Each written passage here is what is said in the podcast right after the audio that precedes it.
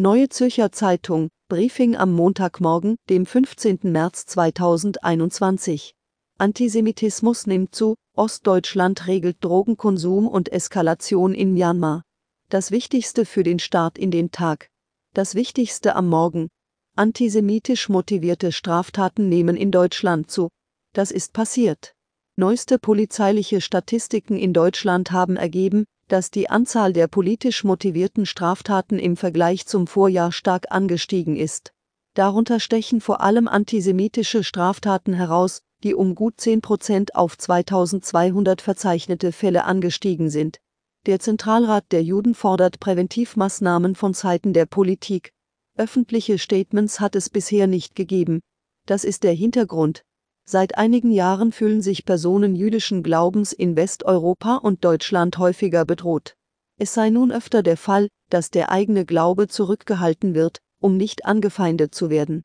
Antisemitismus findet heutzutage auch stark in den sozialen Medien statt.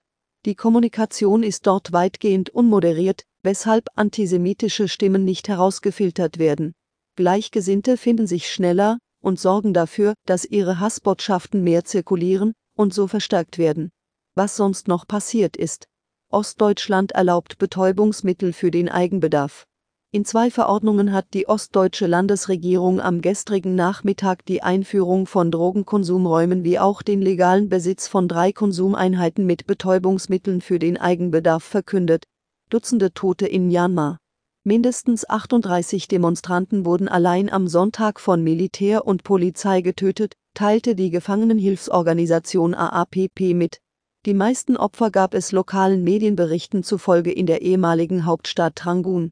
Es werde befürchtet, dass die Zahl noch sehr viel höher sein könnte. Ausschreitungen in Belgien. Im belgischen Lüttich ist es nach einer Kundgebung gegen Rassismus zu gewalttätigen Ausschreitungen gekommen. Etwa 300 Menschen zogen nach Polizeiangaben randalierend durch das Zentrum. Es soll zahlreiche Verletzte gegeben haben.